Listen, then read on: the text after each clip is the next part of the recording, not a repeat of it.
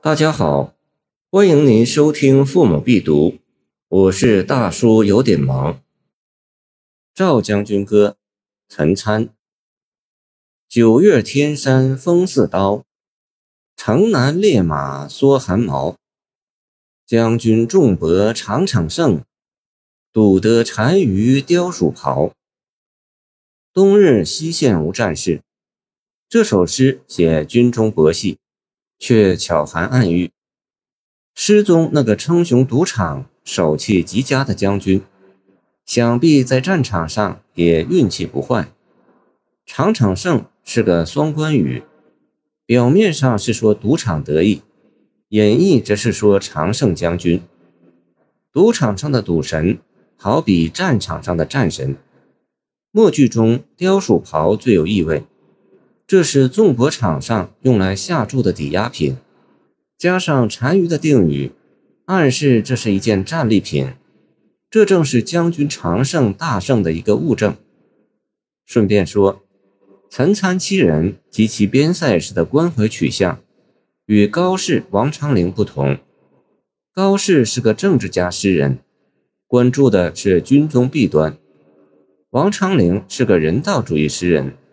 关注的是士卒疾苦，陈参则是个唯美诗人，从不以功利的现实的目光去看待边塞的一切，而是取审美的态度来歌唱边塞新鲜的、生气勃勃的景物、事物、人物。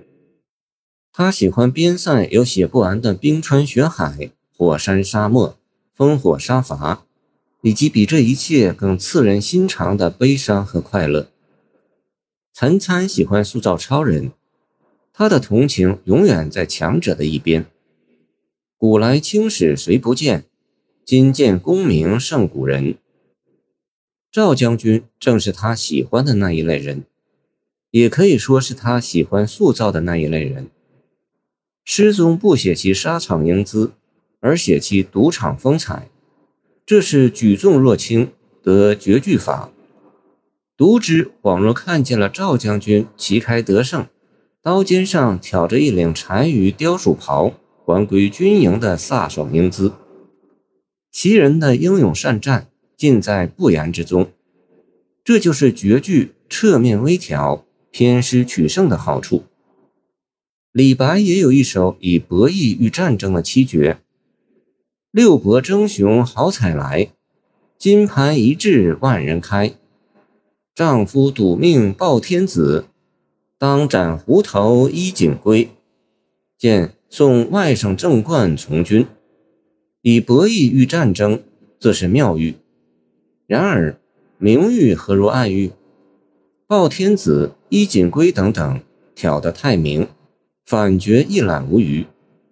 单看也不失为一首好诗，但与陈参这首七绝比，就不免相形见绌了。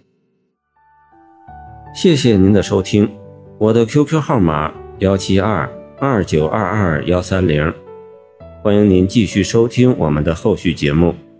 如果你喜欢我的作品，请关注我吧。